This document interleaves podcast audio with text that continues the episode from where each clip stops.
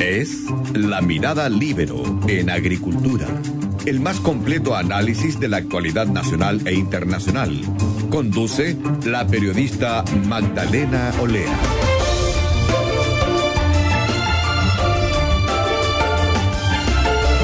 Ya estamos de vuelta en Mirada Libero en Agricultura, conectados ahora con el doctor en Filosofía de Profesor y director del Programa de Desarrollo de Empresarios del Este Business School de la Universidad de los Andes, Patricio Rojas, quien hizo un estudio con Data Science y eh, Machine Learning sobre los datos de esta pandemia, que arrojó bueno, resultados bien interesantes.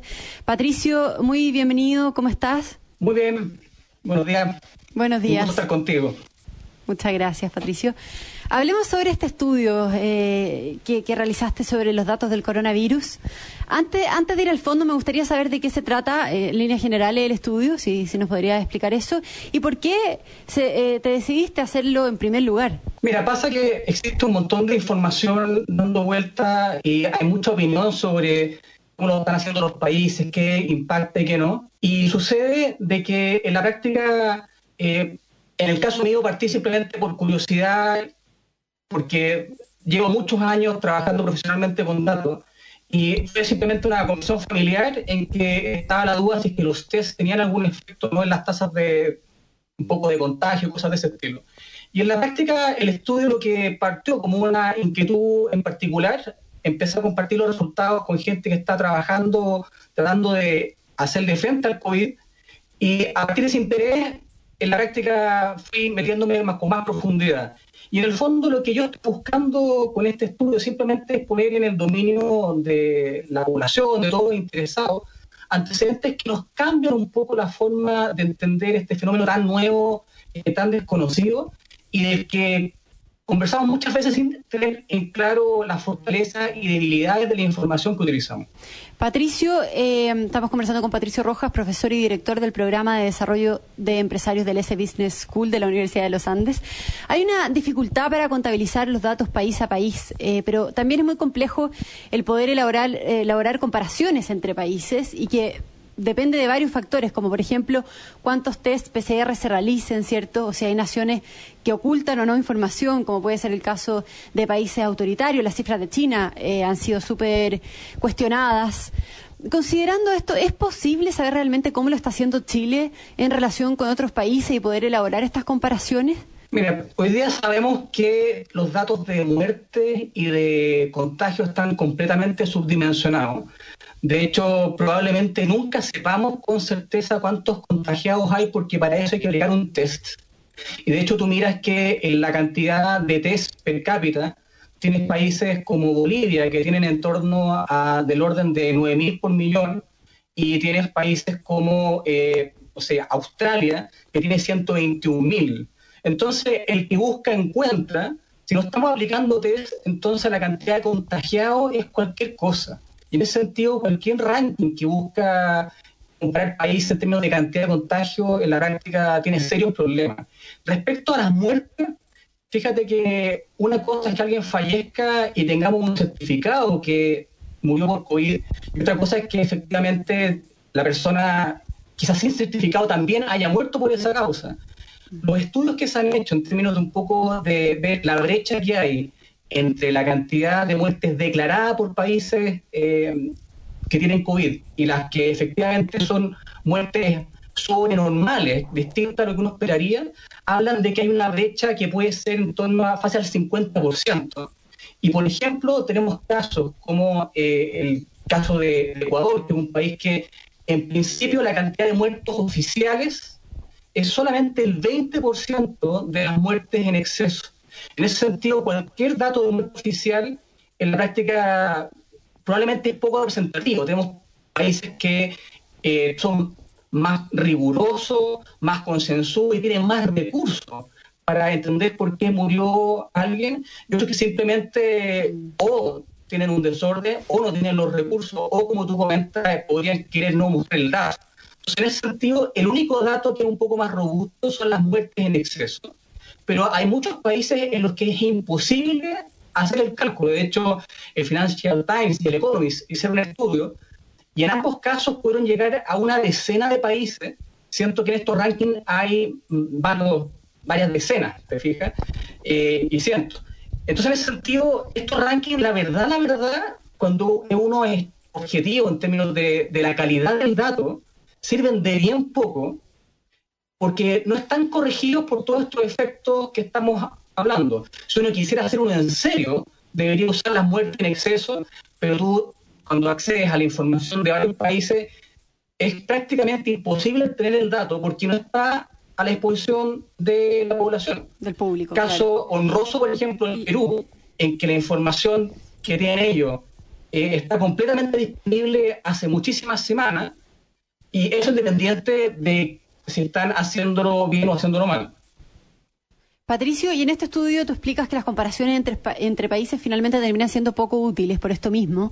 Además se basan en información poco confiable, pero eh, por esto mismo los países más ordenados y los más transparentes podrían salir peor parados en la foto porque van a detectar y van a informar más contagio y van a reportar mejor las muertes. Entonces van a quedar peor en comparación con otros países. ¿Eso va a ser realmente así? Preguntarte por una parte. Y dos, ¿qué papel ha jugado en esto también la opinión pública y los medios de comunicación? Porque el hacer comparaciones entre países es súper complejo. Hay que saber leer los datos, ¿cierto?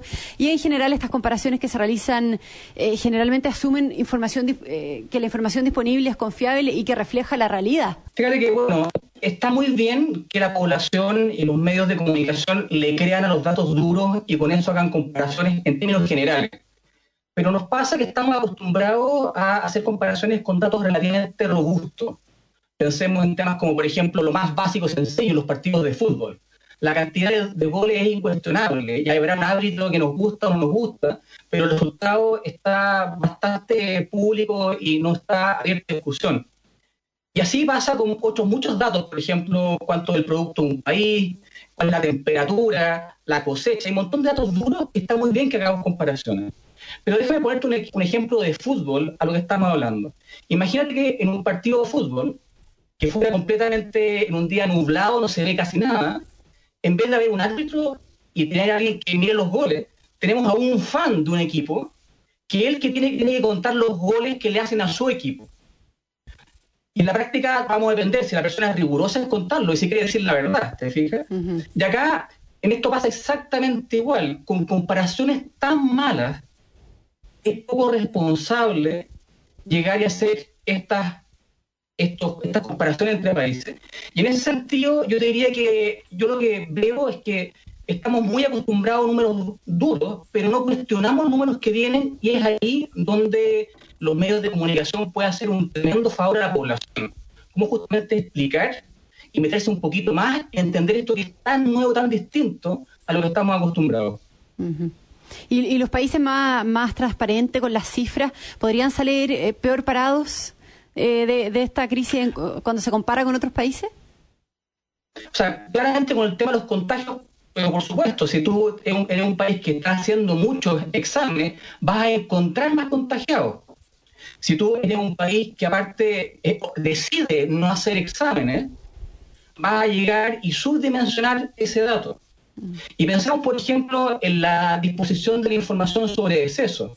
Hay países que han abierto la cantidad de excesos y cualquiera puede estimar las muertes en exceso. En cambio, hay otros que esa información quizás nunca la entreguen. Entonces, justamente, el que muestre más, el que busque más, va a salir peor parado porque en igualdad de condiciones va a mostrar más contagio y más muertos. Estamos conversando con el profesor del S Business School de la Universidad de los Andes, Patricio Rojas. Patricio, ¿qué, dicen los datos sobre la efectividad de las cuarentenas? ¿Hay algo al respecto? ¿La cuarentena es la única opción para cambiar el comportamiento o se debiera pensar en alternativas? Mira, lo que arroja este estudio es que en principio la cuarentena es efectiva pero poco eficiente, porque se requieren grandes volúmenes de personas involucradas para que empiece a llegar y tener un efecto significativo. Y en la práctica lo que pasa es que una cosa es la cuarentena, el decreto de cuarentena, y otra cosa es si la población realmente la puede seguir. Y en ese sentido hay un tema que es muy delicado, porque hay muchas familias que simplemente no se pueden dar el lujo de llegar y seguir la cuarentena porque si no, no comen. Entonces, no es lo mismo alguien que tiene sus necesidades cubiertas y que podría obedecer o no, versus una persona, una familia que con el fin noble de alimentar a su familia, simplemente tiene que escoger entre arriesgarse y traer comida a la casa, poder trabajar, o en la práctica seguir esta, esta normativa. Los países más pobres van a tener justamente serios problemas en poder tener una cuarentena efectiva, porque una parte importantísima de la población no es capaz de seguirla simplemente por lo que estoy comentando ahora. En ese sentido, eh, no es lo mismo la situación de un país más rico como Nueva Zelanda, que por ejemplo Perú, Ecuador o incluso Chile. En esa línea hay un tema comunicacional que es clave. Si tú te fijas, la Carabineros ha detenido a 155 mil personas por no responder a la cuarentena. Y de esos, la, la mitad son gente entre 18 y 30 años. Y ese es un dato relevante porque significa que hay gente relativamente joven que en principio no está teniendo conciencia de lo que podría suceder en su entorno cercano si ellos se contagien. Piensa que de los muertos actuales, el 85% es gente mayor de 60 años, representan solo el 16% de los contagios, lo que nos habla de que hay gente muy susceptible a que si se contagia se mueren, pero son solamente el 1% de la gente que infringe la, las restricciones. En ese sentido, nos está pasando que si unos pocos no tienen conciencia y no respetan la cuarentena, pueden contagiar a muchos más frágiles y que eso termine cortando la vida de una cantidad importante de personas, como hemos visto que está pasando en el país.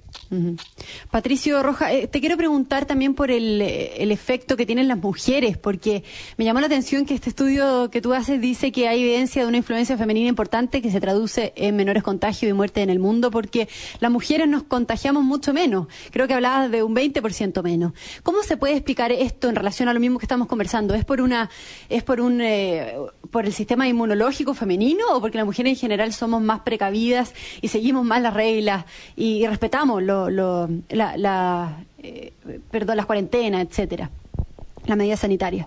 Bueno, lo que, lo que encuentra el estudio es simplemente un efecto femenino y poder llegar a responder a cuál es la causa origen implica una profundidad de datos que en principio no tenemos.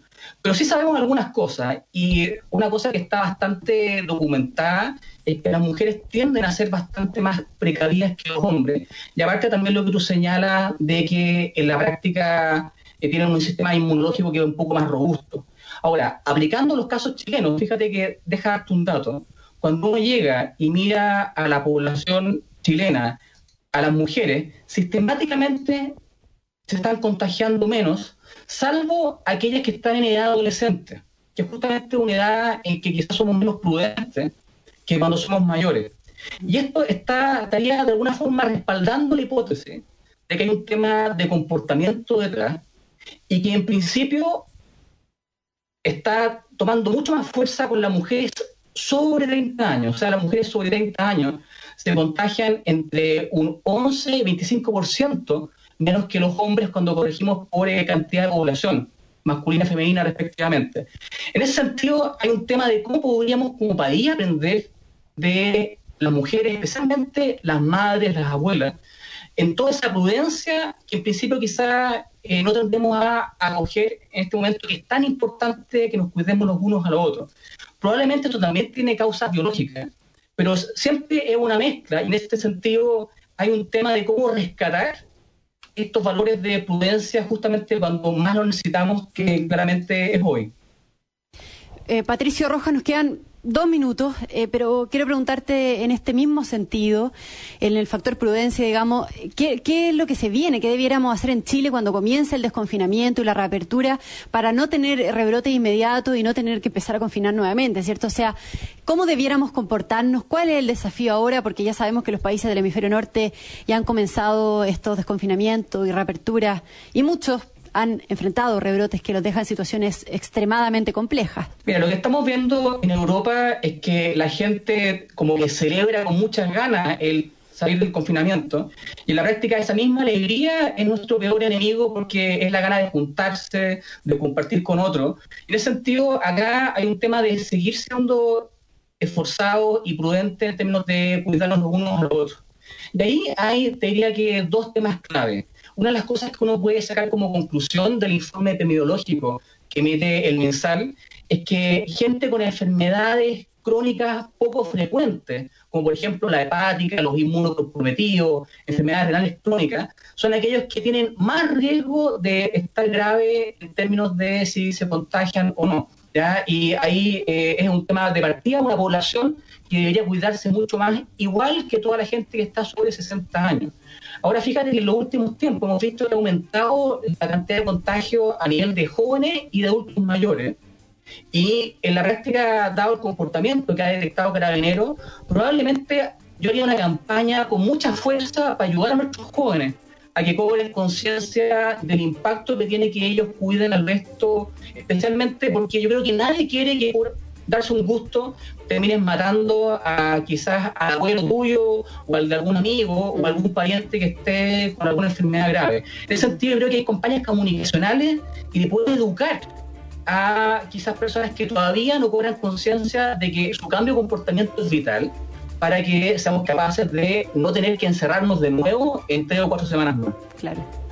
Patricio Rojas, eh, profesor y director del programa de desarrollo de empresarios del S Business School de la Universidad de los Andes. Muchas, muchas gracias por toda esta conversación, por los resultados tan interesantes que arroja este estudio sobre los datos del coronavirus. Hasta la próxima, Patricio. Muchas gracias por haber estado acá en el programa. Muchas gracias a ti, un gusto estar esta mañana con ustedes. Un gusto. Bueno, yo me despido, les recuerdo que mañana jueves es feriado, así que nos volvemos a encontrar el viernes en un nuevo programa de La Mirada Libero en Agricultura. Los invito ahora a quedarse en sintonía con el programa del Checho, Irane Conectados. Muchas gracias a todos. Fue La Mirada Libero en Agricultura. Una presentación de Viña Garcés Silva, pioneros del Valle de Leida. Y en Consorcio, estamos contigo en tus pequeños y grandes proyectos. Conducción, Magdalena Olea. Producción, Doris Mora.